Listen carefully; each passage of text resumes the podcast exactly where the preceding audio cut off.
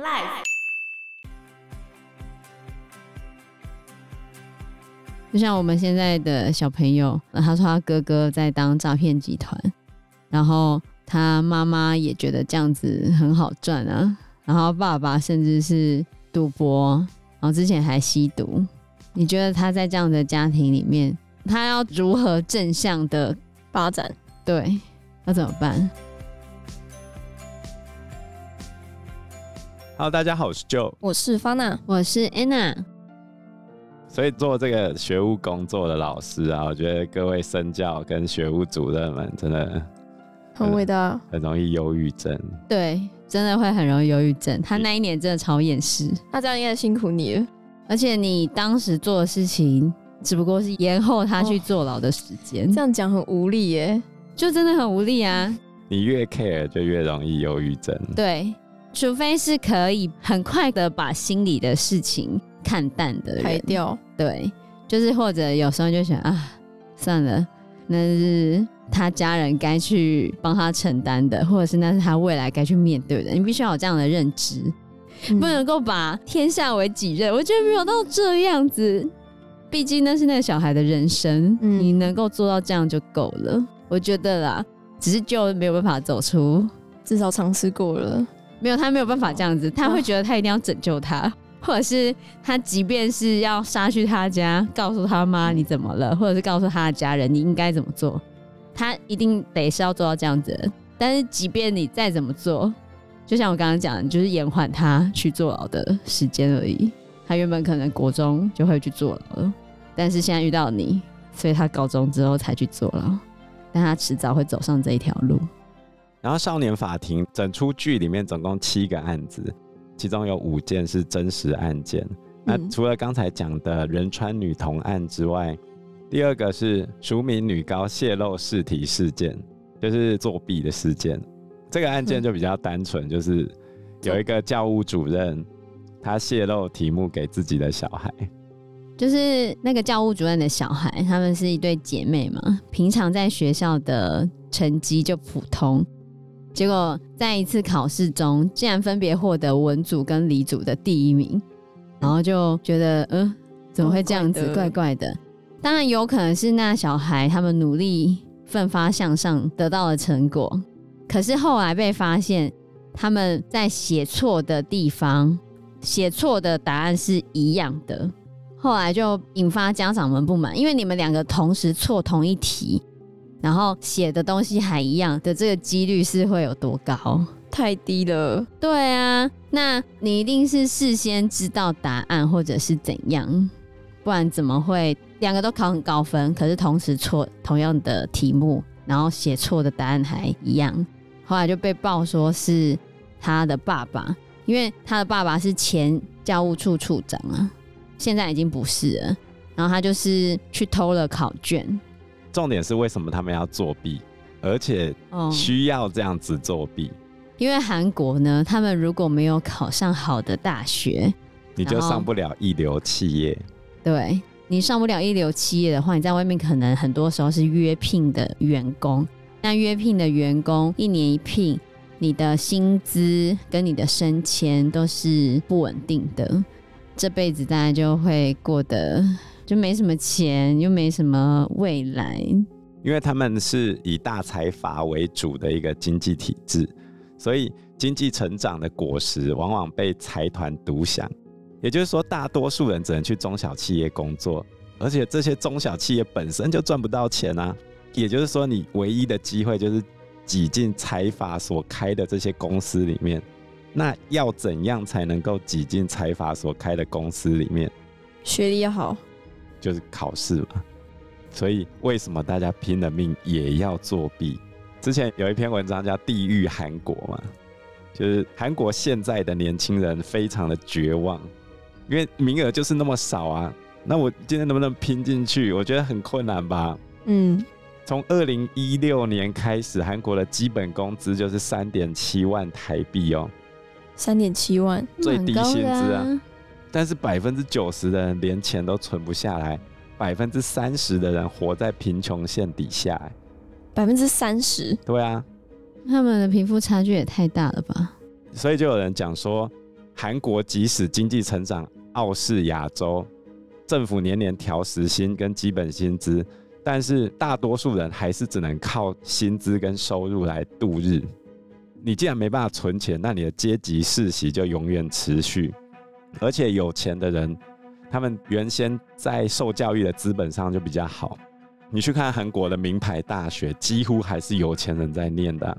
那难道不就是有钱的越有钱，穷的越穷吗？所以他们在首尔那边有几条桥，就是知名的自杀景点呢。哦，有。所以韩国是 OECD，也就是经济合作暨发展组织里面自杀率最高的成员国，而且他们还在桥上面贴各种标语。结果贴上去之后，自杀率成长了六倍。为什么？我讲它的标语嘛。那一条桥叫做汉江大桥。这个标语从二零一九年十月之后被撤下来啊，因为它很多标语不是很恰当。比如说，你很会游泳吗？然后还有，请再多努力吧。我就够努力了，是还要多努力？我可以办得到。哦，我气死了！你不要再写了。今天也请加油哦！不行，太生气了，跳下去，跳下去。你过得好吗？不好，一点都不好。哎呀，那些标语真的不 OK 啦，很累。谁想的？很累吧？这些标语真的是太不行了。跳下去就不累了，太不行。喝一杯咖啡吧。没有钱，请抓紧我的手。有什么烦恼吗？别再难过了，你不是自己一个人。因为大家都跳下去了，真的成长了六倍。对啊，那好多哎。它里面还有更狠的，哈哈哈，哈哈，就这样。为什么要在那放哈哈哈？这很像在嘲笑你这一辈子都过得很辛苦。那应该是别人乱放上去的吧？没有啊，就政府贴的啊。政府贴哈哈哈。对啊。政府是脑袋发生什么事情？然后还有试着做一次吧？还是他是想要增加那个自杀率？没有吧？真的太瞎，这真的太瞎。所以他们后来把桥的栏杆增高到一点六五公尺，然后把这些标语全部撤掉，这样。不过根本的原因还是在年轻人看不到未来嘛。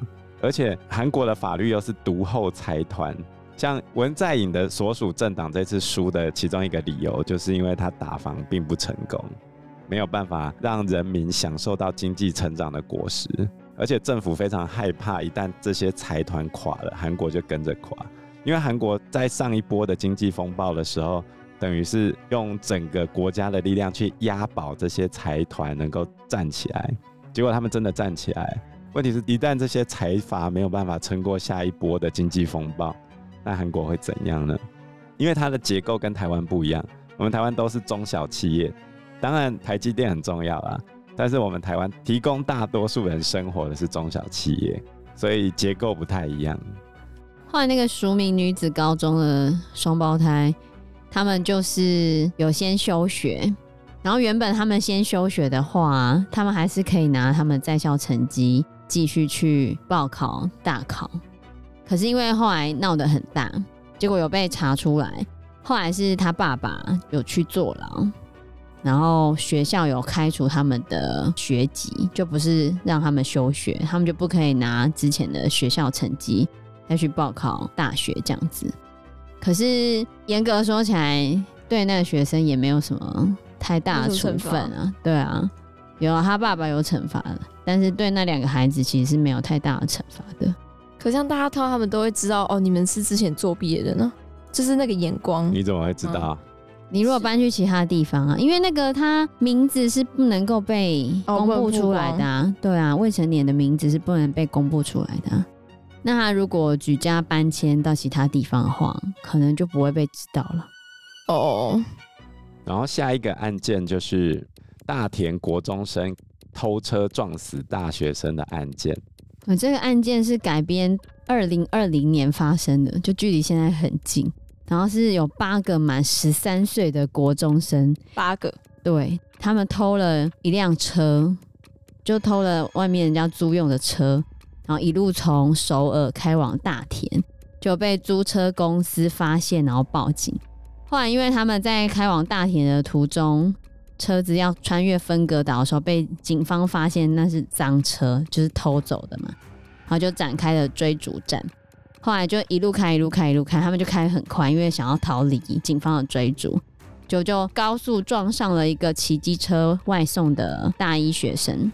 那那个大一学生，他是因为 COVID-19 的关系，他就没有先去大学就读，然后他就去打工，要帮助家境或者是他自己的生活费。结果他就这样子无辜的葬送了他的生命。但是想不到是那八个国中生。他们事后毫无悔意哦，完全没有悔意。他们被警察抓的时候，在警局拍自拍照，然后还抽烟，然后讲说我们现在要进来解决这些警察，很骄傲的感觉。而且从头到尾，他们也没有认为自己有做错什么事情，最终的态度也是很不好的。而且他们也没有跟那个撞死的大学生的家长说对不起，完全没有。而且因为他们未满十四岁，他们全部都是少年保护案件，所以他们最后只有被判交通的相关法律，而且只有保护处分而已。被撞死的那个家人完全是情何以堪啊，这就是为什么韩国人一直觉得少年法要处理的事情啊。那他们有打算要去处理吗？他们想要废除，可是没有办法啊。因为少年犯罪，你本身就是一个要去教他的过程。问题是今天这些少年的父母亲没有去教他，那你要求学校要扮演怎样的角色去教会他们吗？爸妈都没办法哎，花了整整十三年的时间，这个小孩已经变成这样了。请问你是学校的错、爸妈的错，还是同才的错？大家都互相指责，那问题是谁来解决问题？这些人完全不知悔改啊！他们完全不明白，他们是造成人家的牺牲，才站在法庭上接受审判。他们没有明白的，那他们也没有反省啊，毫无悔意，对啊。这其实，在国中也是这个样子。我很少看到已经进入比较严重状况的孩子，他对自己的行为能够有悔意的，很少了。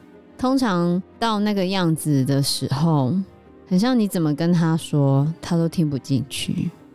我也不知道为什么。他已经长成那个样子，当然同才的影响是很大的。那问题是，当他同才影响已经很大的时候，你要怎么去处置他？而且，其实剧里面有带到一个问题嘛。以台湾来说，一个少年保护官要处理的案子非常的多，可能上百件，这么多人要来跟他报道。光报道就是问题了，你要去辅导他哦。都是一个人在做。对啊，我觉得少年保护官跟社工的概念有一点像，一点呢、啊，只是少年保护官感觉比较有威严一点，但社工更没有。少年保护官也没有什么威严啊。我之前讲的那个吸毒的孩子，他国中的时候其实就有保护官啊，那他也只是去报道，然后我就问他说：“那保护官对你做什么？”那就讲一讲而已啊。其实我对他的影响比保护官对他的影响要更大。那是因为你有讲他哎、欸。如果换成是别的人，根本就不想理这个小孩的话，对他根本一点用都没有啊。你看他妈妈都管不动他了。他只有在我还看得到他的时候是正常的、啊，我一没办法看到他，他就进监狱啦。所以无力的地方在于我在的那个时间是好的，但是我不可能跟着他一辈子。对啊，除非你可以陪伴他一路到他成年吗？成年未必会好啊，因为其实同才会逐渐习得大人对于他的影响力。对啊，就像我们现在的小朋友，他说他哥哥在当诈骗集团，然后他妈妈也觉得这样子很好赚啊，然后爸爸甚至是赌博，然后之前还吸毒。你觉得他在这样的家庭里面，他要如何正向的发展？对，要怎么办？当然，我们在学校会一直告诉他正确的价值观，可是他就会一直跟你说，他的家人也是在做这样的事情啊，他没有觉得做这样有什么不对啊，他觉得这也是一份工作，而且他爸爸还会跟他伸手要钱，你看他怎么可能长得正常？那这时候老师到底能做什么？问题是，随着年纪，对于学生的介入是不断的减少嘛？因为你要自己去面对这个社会啊。可是当他自己去面对这个社会的时候，他爸是那个样子，哎，跟他伸手要钱，赌博又吸毒，他妈也没有觉得这样不好。他哥在当诈骗集团，你觉得他怎么脱离这个家庭？真的很难。我觉得，除非他遇到很好同才吧，又或者是老师真的有把他拉回来，不然真的很难。他从小就是这样被教的。对啊，老师能够做的绝对有限啊。一个老师要对付那么多学生，就跟少年博物馆一样啊。嗯、少年博物馆甚至比我们管的人更多。觉得少年保护官要有很强的心理素质，他才可以。就算他想做，他都做不来啊。对。然后再下一个案件，就是贯穿整个剧集里面的一个案件，在少年法庭一开始的时候，女主角就是沈恩喜法官，她就讲说她非常厌恶少年犯，原因就是我们现在要讲的这个案子。是国小学童投掷砖头的案件，投掷砖头，这是改编自南韩的龙人公寓投砖杀人事件。那其实真实事件的小朋友没有那么邪恶，但少年法庭里面就是那个小朋友是比较邪恶的。我先讲一下真实的案件，真实的案件就是有三个男童。然后一个十一岁，年纪比较大，然后两个是九岁，他们就是上了自然课，就在真空的环境之下，羽毛跟铁块会同时掉到地上，他们就在争论会不会啊什么的，然后他们就要做实验，他们就跑去附近的公寓的顶楼，然后一开始是丢些小东西，可能小石头啊，然后其他的东西就往下丢。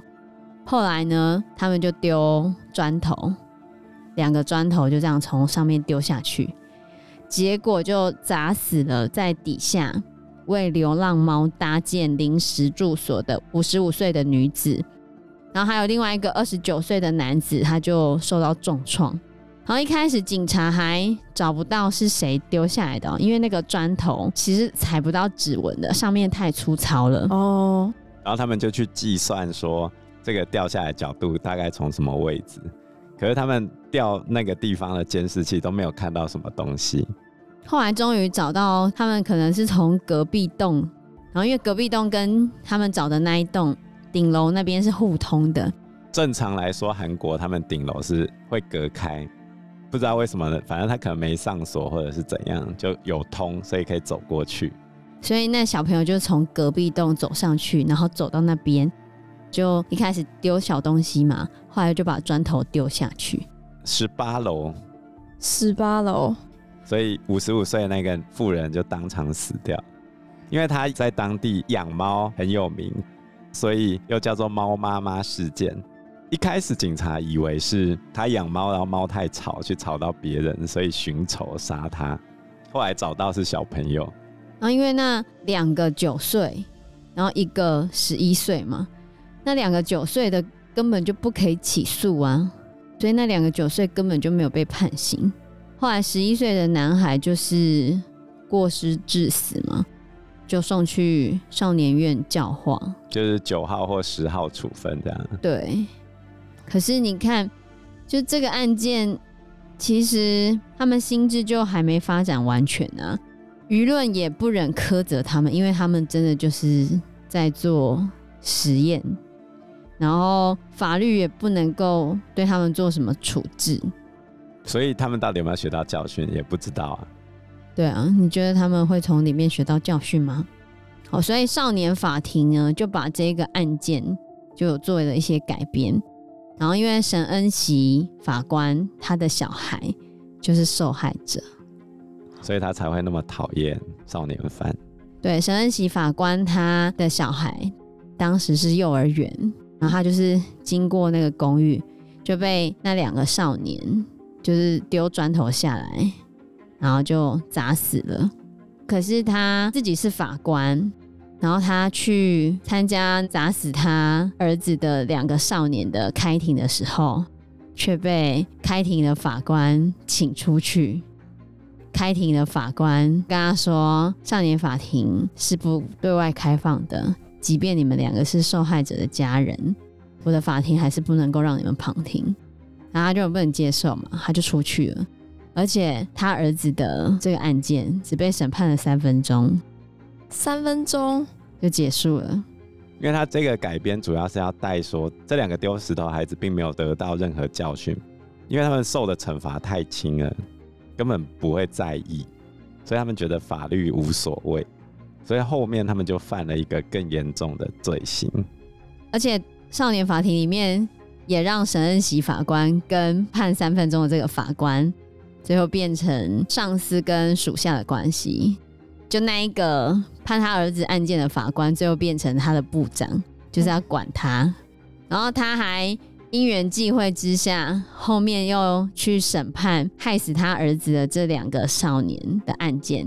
理论上他应该要回避啊，嗯，因为被害人的亲属是不可以担任相关执法人员或者是审判人员的。可是他竟然知法犯法，但其实里面沈恩喜法官并没有故意判的比较严重，或者是怎样。可是他本来就不可以这样子，本来就要回避啊。可是他觉得他必须自己来处理他们，让他们知道错，因为他觉得一开始就错了，而且他还有去指责他的上司，说他觉得一开始判就错了，因为你一开始这样子告诉他们，让他们觉得这件事情没有很严重，他们没有从里面学到任何的教训，然后他们觉得哦，法律就这样子而已啊，这么容易啊，我这样做也不会被怎样啊。他们就把法律视为儿戏，而且在少年法庭里面，这两个人就是还大大小小陆续犯了很多次的错。他们之后犯的罪越来越严重，越来越严重，严重到后面甚至是引申了最后一个案件。那类似的案件在美国也发生过，有四个未满十八岁的青少年，他们无聊跑到桥上，往高速公路丢了大量石头。结果砸中一个三十二岁的男性，导致他死亡。法官当庭骂他们知法犯法，然后最后全部判二级谋杀罪，三到二十年。所以美国判这么重哦？不过他们未满十八岁，但是可能有一定的年纪啊。假设在南韩也算少年刑事案件。可是这个国小学童投掷砖头案，真实的案件，他就是没有到十岁啊。对啊，年龄也是一个问题啦。你要那么小的小孩学到错吗？这是第一个。那第二个，如果他真的没学到错，他会不会觉得法律很可笑？我就算杀人也不怎样，有没有可能？对啊，那他们在里面学到了什么？所以最后在剧里面的这两个男生就越犯越严重，最终发生了最严重的一个恶性事件。它是改编自真实案件。仁川女高中集体性侵事件。那仁川女中集体性侵事件真实的案件加害者是两名十三岁的国中生哦，然后他是把魔爪伸到他们认识的朋友，他们还认识他八年，等于从幼儿园的时候就认识了。啊，这个事件发生在二零一九年，跟剧里面一样，就是少女被灌酒之后。意识模糊，然后这两个国中生把他拖到楼梯间里面性侵，然后还拍一下照片。最令人发指的事情是，剧里面也演，里面有一段对话是犯罪的其中一个罪犯跟受害女学生的爸爸的对话，就是他在呛他爸爸，他有承认哦，他就是呛说这没什么这样子。这一段对话是真的，对，这段对话是。里面的其中一个加害者对受害女生的哥哥说：“哦，我有摸你妹妹的胸部，然后我们那时候因为喝得太醉，所以我根本就没有办法跟女生发生关系，所以他只摸了她胸部而已，很可惜，类似这样子。可是他还把女生的裸照拍下来，而且那个女生一直收到来自网络上的性骚扰的言语，然后那个加害者还把女生的裸照传给他哥哥。”重点是这两位国中生最后只被判七年跟六年的有期徒刑，而且最后受害少女她是不堪受辱上吊死亡的哦，真实的案件。所以这种案件发生的时候，其实对女生的杀伤力是最大的。剧里面也演那个女生有自杀，那为什么她会去自杀？是因为她的好朋友不跟她玩了，后来她才知道，他好朋友不跟他玩的原因，是因为他好朋友的妈妈跟他讲不要跟他玩。然后他就想，我明明是受害者，为什么变成这个样子？为什么所有人都指责我？我明明是受害者。所以社会对于受害者的辅助的机制也都有问题啊。对啊，而且南韩其实也发生过很多类似的事情。通常受害者就都不被接受，甚至还会被变成……对啊，就是很多检讨受害者的声浪啊。然后加害者也都没有被判多久的时间，我觉得这也是很无力。我们台湾也是有点类似这样子啊，就是比如说之前有发生过男生把跟女生发生关系的影片或照片拿去给同学看，然后就弄到全世界都知道，最后被处罚的往往是女生了。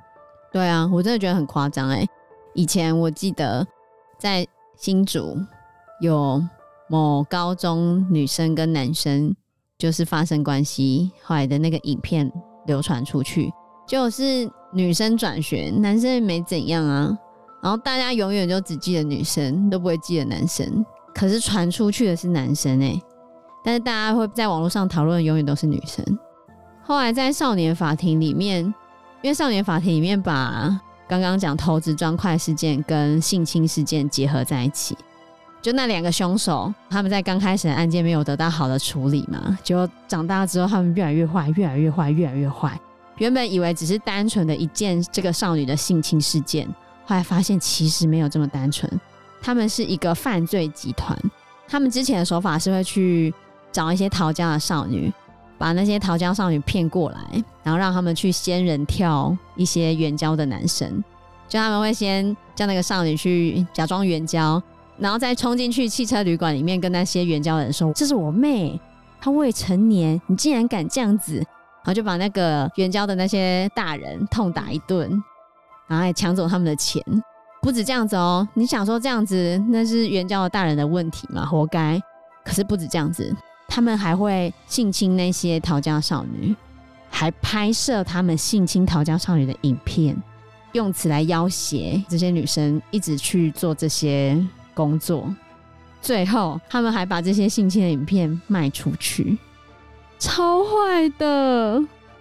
我们台湾有一个叫做“性剥削”这个名词，就是如果拍摄、制造儿童或青少年有性交或猥亵行为的图画、照片、影片、影带、光碟、电子信号或者是其他的物品，那你就可能会涉犯《儿童及少年性剥削防治条例》。